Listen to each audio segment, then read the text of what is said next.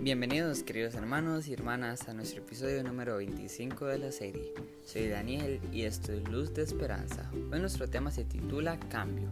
Un día caminando observé un árbol por mi casa y me llamó la atención ya que no tenía hojas, pero a pesar de esto era muy hermoso y peculiar.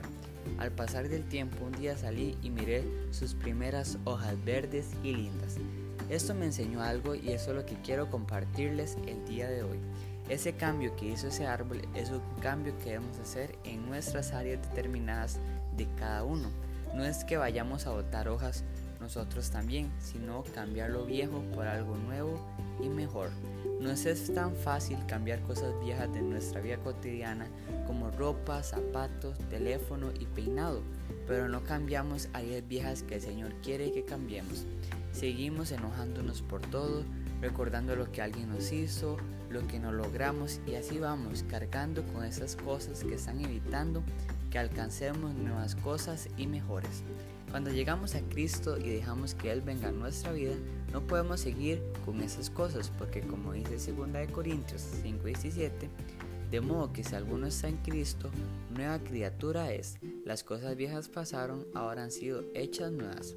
Jesús viene a nuestra vida para hacernos nuevas criaturas. Esto no significa que vayamos a ser perfectos, porque seguiremos teniendo errores como seres humanos, pero al hacernos nuevas criaturas, el Señor nos libera de toda esclavitud que nos ancle a lo malo que hemos hecho en el pasado. Él quiere que seamos como ese árbol cuyas hojas viejas y feas dejó ir para así recuperar nuevas fuerzas y una nueva belleza. Así que queridos hermanos, así debemos ser nosotros.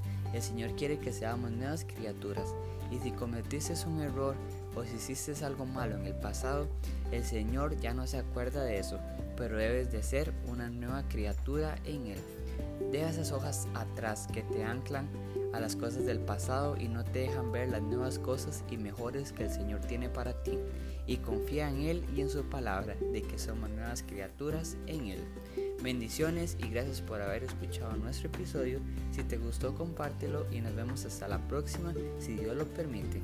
Y adelante como nuevas criaturas.